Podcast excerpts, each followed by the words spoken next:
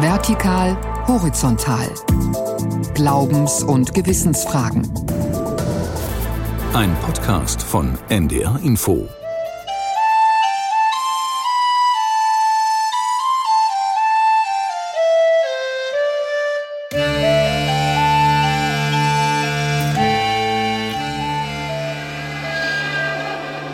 Dat sust und brust unter den Häben, Dach und Nacht. Die Wolken trecken und dat Wahres dicht. De wo de ritt, säden de all. Sei meinten, de Zwölften, dat wir sehen tiet.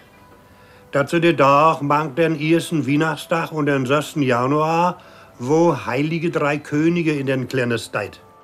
Die Annahme ist die, die dahinter steht, wo alt auf neu stößt oder neu auf alt, da gibt es Brüche. Und dann kommen Dinge aus anderen Welten in unsere Welt hinein. Vor allen Dingen die bösen Geister. Und die bösen Geister haben das Interesse, irgendwelche Menschen zu gewinnen und zu verschleppen in ihr Reich. Odin rast wohl übers Land und wenn Wäsche so. auf den Leinen hängt, dann haut er ja dagegen. Ah, naja, aber das wäre nicht schlimm, dann haben wir ihn gefangen und für Gott ist die Welt frei. Du willst ihn nicht mit Odin anlegen.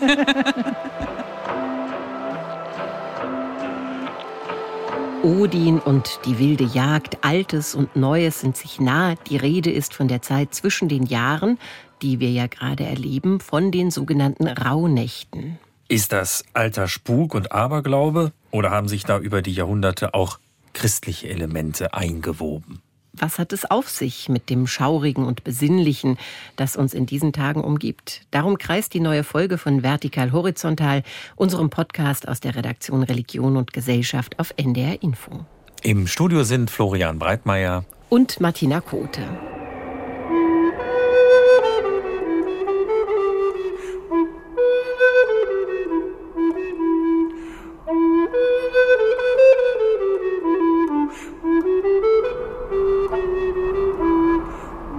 Die Nächte sind lang und dunkel zu dieser Jahreszeit. Das Wetter ist oft stürmisch und daher kommt auch diese Idee von durch den Himmel jagenden wilden Göttern wie Odin zum Beispiel. Die wilde Jagd nennt man das dann.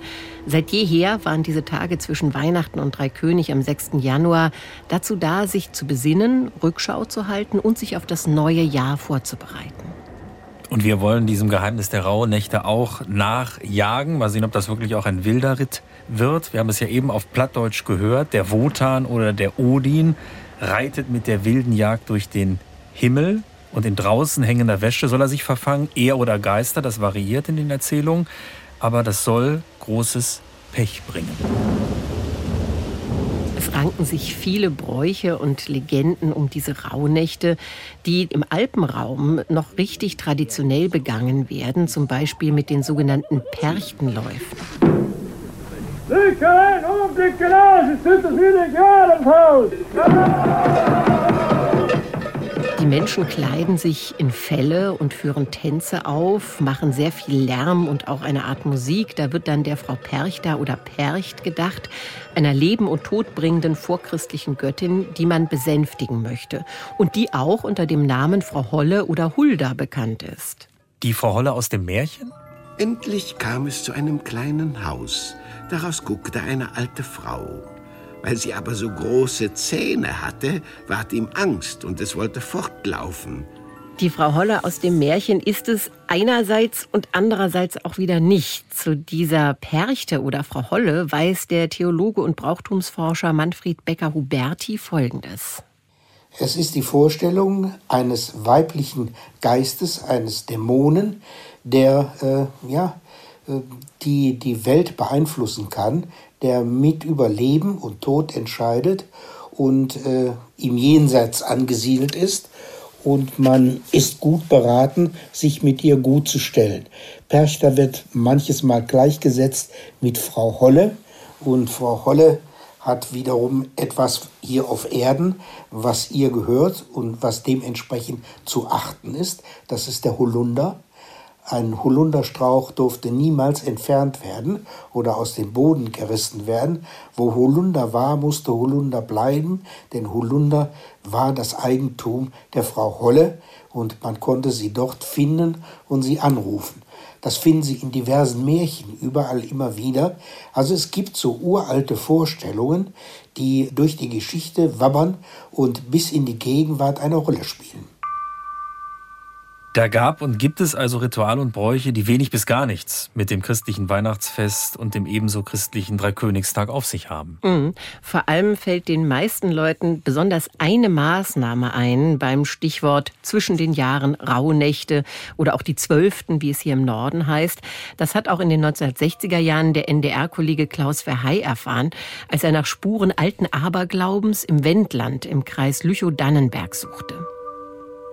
Es gibt da noch eine andere Sache, die ist ja weit verbreitet. Würden Sie Wäsche waschen zwischen. Weihnachten und Neujahr? Würde ich nicht waschen. Und warum nicht? Warum?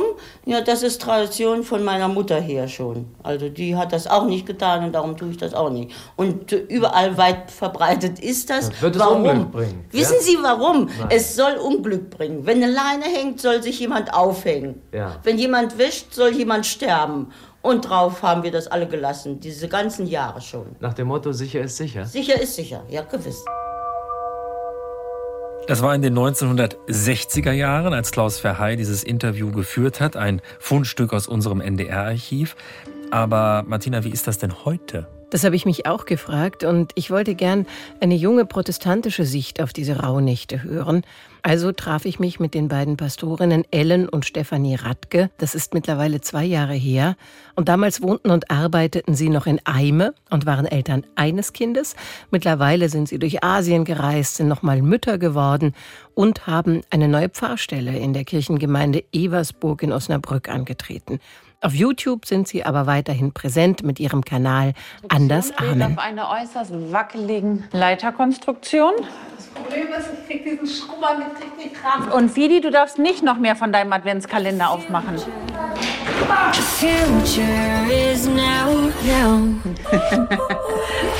Hallo, geliebte Himmelskinder.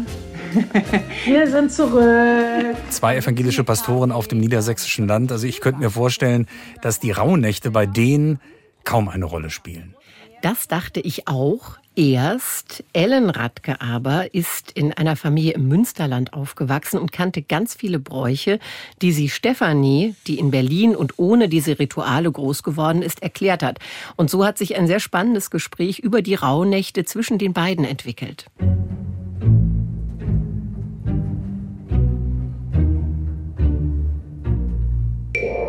Ich komme aus einer katholischen Familie. Und bei uns waren die Rauhnächte wirklich noch wichtig und mit dem Zauber belegt. Und ich weiß noch, dass es bei uns immer hieß, dass die Tiere sprechen können an bestimmten Tagen.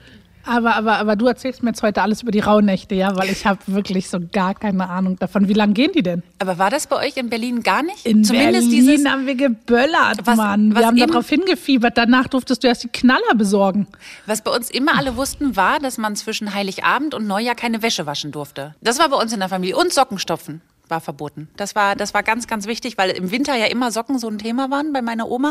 Aber zwischen den Jahren gab es kein Sockenstopfen. Das war ganz, ganz wichtig. Das holt den Teufel ins Haus. Was hat man dann gemacht? Nur gegessen, gegessen, gegessen, oder was? Ja, man durfte auch keine Möbel verrücken, man durfte auch, also keine harte Arbeit, Räder mussten Das ist ja wie so ein stillstehen. Sabbat. Durftet ihr Strom benutzen? ja, das schon, aber Ah. es war, es hatte, klar, es hatte was von Sabbat. Es ging darum, wirklich zur Ruhe zu kommen.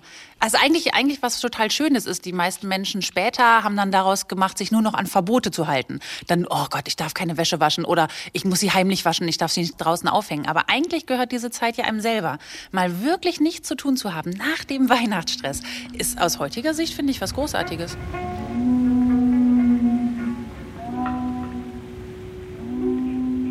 Die beiden Pastorinnen Ellen und Stefanie Radke und wir werden die beiden im Lauf der Sendung noch einige Male wiederhören. Florian, der Einwand von Stefanie Radke ist ja durchaus gerechtfertigt, wenn sie sagt, was hat man denn gemacht? Gegessen, gegessen, gegessen. Da, das übermäßige Essen an den Feiertagen und der Krach, den man veranstalten durfte, zum Beispiel an Silvester. Also das hatte ja durchaus alles seinen Sinn. Das hat uns auch der katholische Theologe und Brauchtumsforscher Professor Manfred Becker-Huberti erklärt.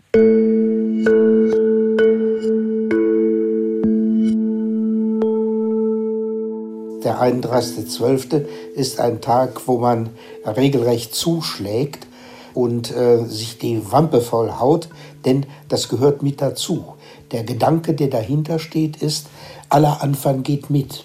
Und das, was ich am Anfang mache, das garantiert mir einen entsprechenden Verlauf. Also wenn ich viel trinken kann, wenn ich viel essen kann, sorgt das dafür, dass im Lauf des Jahres die Tische sich biegen und ich immer genügend habe, um es mir gut gehen zu lassen. Jetzt gibt es ja unterschiedliche Zeiträume, die oft angegeben werden, wenn man auf die Rauhnächte schaut. Gemeinhin heißt es da oft die Zeit zwischen den Jahren. Von wann bis wann gehen denn diese Rauhnächte? Das ist auch etwas, was umstritten ist, aber die gängigste Auffassung ist die, dass die Rauhnächte am 24.12. beginnen und am 6.1. enden wobei die Nacht auf den 6.1., die sogenannte Oberstnacht, die schlimmste und gefährlichste Nacht ist und man sich da besonders schützen muss. Und äh, die anderen Nächte sind eben die Nacht vom 24. auf den 25., vom 31. auf den 1. Das sind die drei besonderen Nächte. Die Annahme ist die, die dahinter steht wo alt auf neu stößt oder neu auf alt, da gibt es Brüche. Und dann kommen Dinge aus anderen Welten in unsere Welt hinein. Vor allen Dingen die bösen Geister. Und die bösen Geister haben das Interesse, irgendwelche Menschen zu gewinnen und zu verschleppen in ihr Reich. Und deshalb muss man sich gegen sie wehren. Und das kann man auf ganz unterschiedliche Art und Weise machen. Zum Beispiel dadurch, dass man sich in irgendeiner Form zu heiligen versucht. Das ist das, was man äh, neunmal klug apotropäisch nennt, also geisterabwehrend. Das kann man mit Weihrauch machen, das kann man mit Weihwasser machen, dazu kann man die Häuser und die Ställe aussegnen und das tut man dann auch, vor allen Dingen am 6.1., da gehört es mit hinzu. Ganz besonders raffiniert ist es, die Geister zu linken. Das kann man, wenn man weiß, dass die Geister weiß gekleidet sind, dann kann man unter Weißem frommes verstecken und dann halten sie das Weiße für das ihre und scheuen sich nicht nah heranzukommen, entdecken, dass es fromm ist und müssen verschwinden. Das haben zum Beispiel die Sternsinger kapiert, deshalb nehmen sie mit weißer Kreide und schreiben von außen an die Häuser ihren Segenspruch an.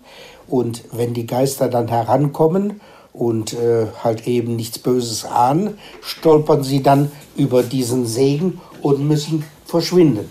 Und genau das ist äh, der Erfolg des Ganzen und das ist bis in die Gegenwart so.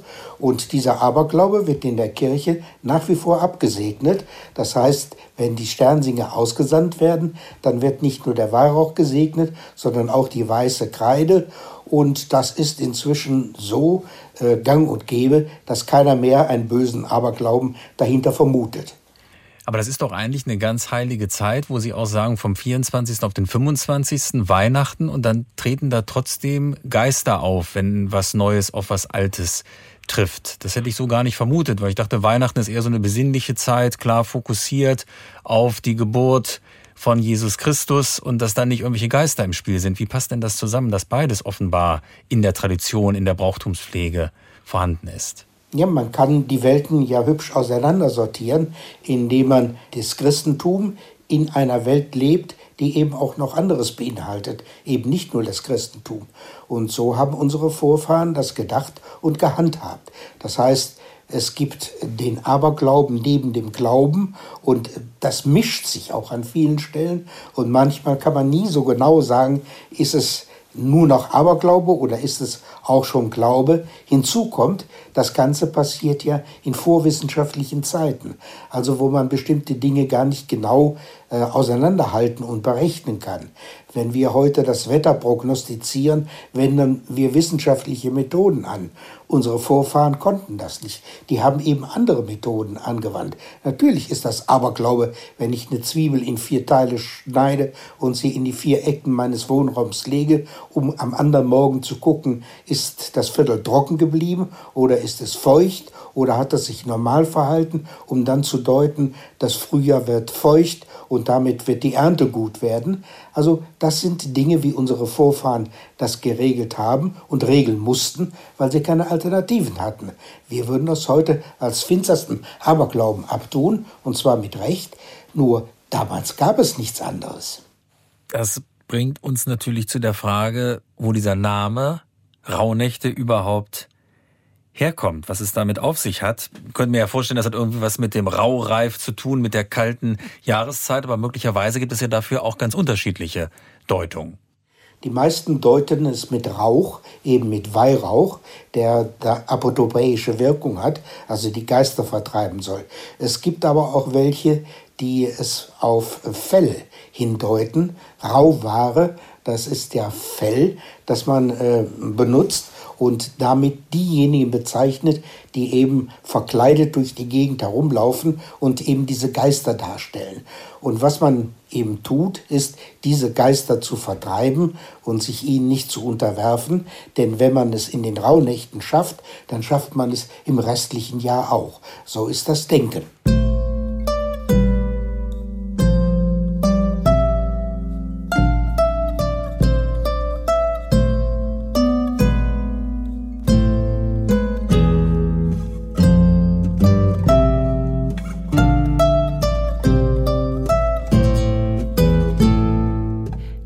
Perspektivische Denken, das der katholische Theologe und Brauchtumsforscher Manfred Becker-Huberti hier erwähnt, das kann man auf ganz viele Regeln beziehen, die für die Rauhnächte außerdem noch gelten.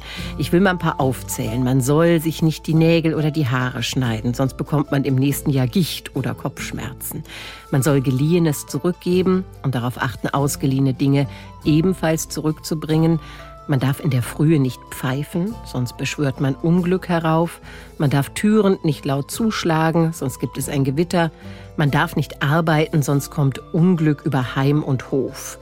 Die Träume in den zwölf Nächten werden sich in den entsprechenden Monaten erfüllen. Das ist auch so eine Überzeugung. Außerdem, wenn einem Knöpfe von der Kleidung in dieser Zeit abfallen, so viel Geld wird man im kommenden Jahr verlieren.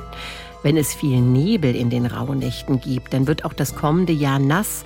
Ist es aber hell und klar, dann wird auch das kommende Jahr trocken. Fällt viel Schnee in den Rauhnächten, dann wird es ein fruchtbares Jahr, um nur einige dieser Regeln zu nennen. Das scheint aber, wenn man jetzt mal die wilde Jagd und Wotan und die Frau Holle und die Frau Percht und alle, die angeblich in diesen Nächten ihr Unwesen treiben, mal außer Acht lässt. Auf das hinauszulaufen, was Ellen Radke vorhin schon umrissen hat. Es tut einfach gut, und zwar jedem Menschen, eine gewisse Zeit im Jahr nicht zu arbeiten, zur Ruhe zu kommen, oder? Auf jeden Fall. Diese Zeit zu füllen, indem man sich Geschichten erzählt, ist ja auch nicht verkehrt. Das findet auch Ellen Radke. Ich glaube, der Zauber einer jeden Zeit liegt ja in Geschichten, die man sich erzählt. Alles, was man empfindet, geht ja irgendwie auf Geschichten, auf Erfahrungen zurück. Und wenn zwischen den Jahren eben nichts zu tun ist, also ich stelle mir das bei meinen Großeltern, die hatten einen Bauernhof, ähm, und da stelle ich mir das wirklich so vor, dass die dann zusammensaßen und sich diese Geschichten erzählt haben, warum man dies nicht durfte und das nicht durfte. Und daraus dann diese vielleicht etwas langweilige Zeit ja doch besonderer wurde. Man musste auch Obst und Nüsse ins Fenster legen an bestimmten Tagen. Ich glaube, am 28. Dezember mussten Obst und Nüsse ins Fenster gelegt werden. Und ähm, ich glaube, das hat ja auch dann nochmal, das überbrückt diese Zeit, so Rituale, die man hat, so einen kleinen Zauber, den man ausführen kann. Das ist schon was Besonderes. Und diese Rituale spielen in ganz vielen Familien eine Rolle. Manfred Becker-Huberti beispielsweise ist 1945 in Koblenz geboren und es wurde zwischen den Jahren so einiges in dieser Familie beachtet. Man hat auf das Wetter geachtet, man hat auf die eigenen Träume geachtet. Die Träume in den Rauhnächten, die waren zukunftsweisend, so glaubte man. Es gab bestimmte Dinge, die man tat, zum Beispiel meine Oma, meine Mutter, wenn die einen Apfel schälten, schälten die den immer so, dass die Schale nicht abbrach, sondern eine möglichst lange Schale sich ergab. Wenn man sie fragte, sagt man, warum macht ihr das denn? Was hat das denn für einen Sinn? Dann bekam man keine eigentliche Antwort. Es hieß nur, das war schon immer so. Ich weiß heute, dass man das getan hat, weil man diese Schale nämlich benutzt hat, um eine Aussage über den zukünftigen der ältesten Tochter zu treffen. Das heißt, man warf sie nach hinten über die linke Schulter, drehte sich dann um und versuchte in dem Gewirr der Schale einen Buchstaben zu erkennen. Das war der Anfangsbuchstabe des äh, zukünftigen. Natürlich wurde das als Aberglaube dargestellt, aber es galt auch immer als ein bisschen als eine Möglichkeit. Es könnte doch wirklich so sein, dass es so ist obwohl beweisen konnte man es nicht. Also es gab immer so eine Mischlage zwischen Aberglaube und Glaube, in dem man sich hin und her bewegte und es mal so und mal so auslegte.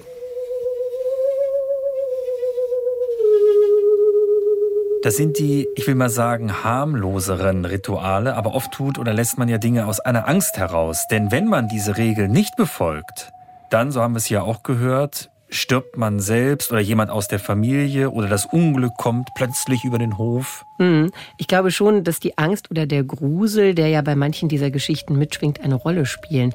Man muss sich natürlich auch klar machen, dass alle diese Ideen aus einer Zeit stammen, in der es noch keine Elektrizität gab, in der man im Winter in einer landwirtschaftlich geprägten Kultur drinnen saß, in der Stube, in der Küche, ins Feuer schaute und sich dann eben auch Gedanken machte, wie das kommende Jahr wohl werden würde.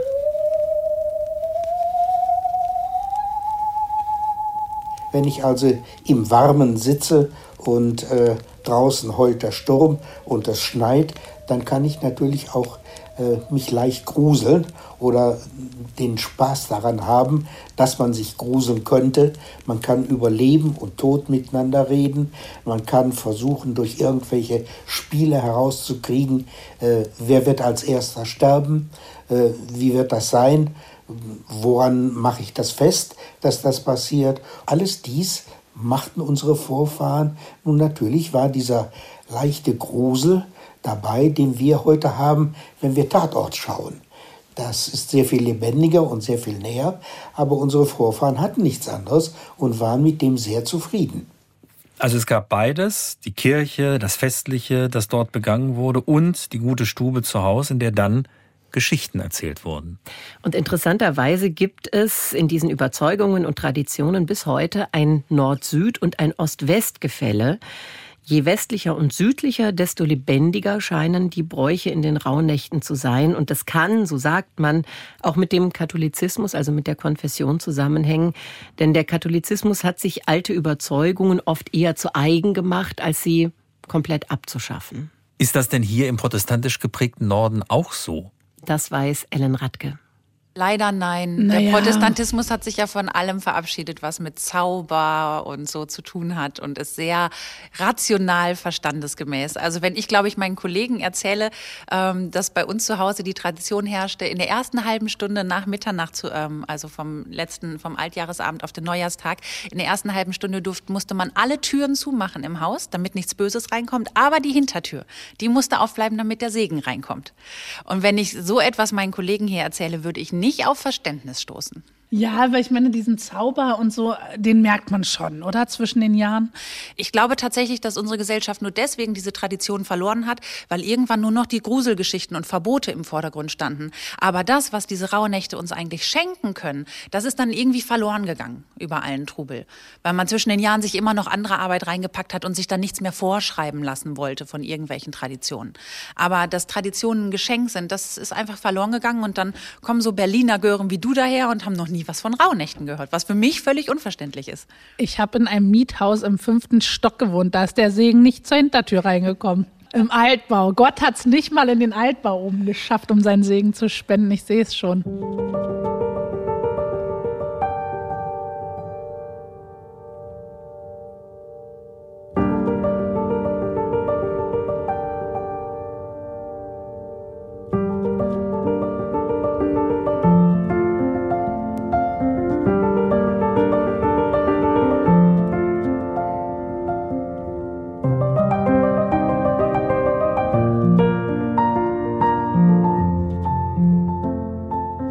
Über den Ursprung dieses Zeitraumes gibt es übrigens ganz unterschiedliche Deutungen. Oft spricht man ja davon, dass zwischen dem Mondkalender und dem julianischen Kalender eine Lücke von elf Tagen und zwölf Nächten war, die man füllen musste. Aber Manfred Becker-Huberti weiß noch mehr dazu. Es gibt zum Beispiel auch den Hinweis darauf, der 6.1. ist ja auch einmal ein Weihnachtstermin gewesen und damit ein äh, Beginn des, äh, Beginn des neues Jahr. Denn Weihnachten wurde auch mal mit dem Jahresanfang gleichgesetzt. Und wenn das Evangelium verlesen wurde und dabei eine Puppe als Christkind in die Krippe gelegt wurde, dann war damit der Beginn des neuen Jahres gegeben. Und so wie sich das verschoben hat und dann in unterschiedlichen Teilen der Welt auch unterschiedlich gehandhabt wurde, zum Teil zeitgleich, war das eine ungewisse Zeit, so dass man gar nicht so genau wusste, war man noch im alten Jahr oder war man schon im neuen Jahr. Und so kommt dann der Begriff auf zwischen den Jahren. Es ist eine Zeit halt eben, in der das Alte aufhört und das Neue beginnt. Das wurde nicht auf den exakten Termin festgemacht, sondern das wabberte so still vor sich dahin und es galt, was der Pfarrer von der Kanzel sagte. Haben wir jetzt noch das Alte oder ist denn schon jetzt das neue Jahr? Und dementsprechend war das im Volksbewusstsein der Menschen nicht so festgezimmert, wie das heute ist. Bei uns ist das immer exakt. Das ist dann um 0 Uhr 0 beginnt dann das neue Jahr und das war für unsere Vorfahren doch etwas großzügiger der katholische Theologe und Brauchtumsforscher Manfred Becker-Huberti. Die Zeiten waren andere, als die Ideen der Rauhnächte entstanden. Die Menschen waren, wie er ja gerade auch ausgeführt hat, nicht so exakt. Und ich glaube, es spielt auch eine wichtige Rolle, wenn man heutzutage noch über diese Rituale nachdenkt, sie vielleicht sogar lebt in der Familie, wie man aufgewachsen ist. Also ob man quasi von Kindesbeinen angehört hat, du sollst keine Wäsche waschen zwischen den Jahren, die Mutter, die Großmutter beobachtet hat, wie sie Äpfel geschält haben und die Schale ganz speziell sein musste. Oder ob man gehört hat, dass man auf seine eigenen Träume achten soll in dieser Zeit. Und das spiegelt sich auch wieder im Zwiegespräch zwischen Ellen und Stefanie Radke, den beiden Pastorinnen aus der Kirchengemeinde Eversburg in Osnabrück. Und ich habe auch keine Angst vor Odin, der sich in irgendwelchen Wäscheleien verfängt. Ähm, aber obwohl ich trotzdem keinen Bock auf Wäsche waschen habe. Also ich könnte, man kann sich das Positive da schon rauspicken. Naja, du musst es aber auch ordentlich halten ähm, im Haus, ne? Also, weil ansonsten ist irgendwer böse. In einigen Geschichten ist es, glaube ich, dann Frau Holle, die böse auf dich ist, wenn du es in den Rauhnächten nicht ordentlich hast zu Hause. Also Aufräumen musst du trotzdem, du darfst aber nicht arbeiten. Es muss also irgendwie von selbst geschehen. Ich weiß gar nicht, wie meine Oma das mit zehn Kindern gemacht hat. Aber, aber das wirkt so, als wenn jeder mal irgendwie eine Tradition für die Rauhnächte reinwerfen genau. durfte und da machen wir es. Also ich meine, jetzt auf einmal kommt noch Frau Holle, Herr Odin. ähm, aber der Segen kommt auch noch. Also Gott scheint da auch noch irgendwo eine Rolle zu spielen. Das ist es. Die Menschen haben immer schon diese Zeit im Jahr als besonders empfunden. Und je nachdem, was gerade vorherrschend in der Kultur war, wurde etwas eingeflochten. Sei es Odin, sei es der Segen durch die Hintertür, ähm, sei es Frau Holle. Alles, was es an Märchen, Traditionen, Kultur in der jeweiligen Zeit gab, ist einfach mit reingekommen. Also im Grunde sind die Rauhnächte, da kristallisiert sich so der Schatz unserer ganzen Kultur drin, weil dort alles drin ist, was unsere Ahnen irgendwie mitgebracht haben. Kristallisiert sich. Das ist ja wirklich wie die Rauhnächte, wo sich dann der Raureif herausbildet und vielleicht auch erinnert, welche Traditionen ja tatsächlich drin gesteckt haben. Das fand ich eigentlich ein sehr schönes Schlusswort. Viel Gesprächsstoff heute bei der Frage, was hat es eigentlich mit den Rauhnächten auf sich für diese Folge von Vertikal, Horizontal, Glaubens- und Gewissensfragen. Aber hier muss jetzt leider Schluss sein. Man kann diesen wunderbaren Podcast natürlich abonnieren und zwar unter anderem unter ndr.de-info oder in der ARD Audiothek. Fragen, Anregungen und Kritik erreichen uns unter der folgenden Mailadresse vertikal-horizontal, geschrieben in einem Wort, vertikal-horizontal, at ndr.de. Und an dieser Stelle verabschieden sich mit den besten Wünschen fürs neue Jahr Martina Kote und Florian Breitmeier. Tschüss. Tschüss.